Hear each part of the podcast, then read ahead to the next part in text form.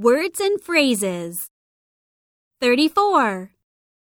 Southeast Asia, China, Australia, South Korea, United Kingdom, U.S., the States, nearby countries, ruins, football matches, cathedral, monument, tropical resort, Great Wall, Niagara Falls, Grand Canyon, Eiffel Tower, Statue of Liberty.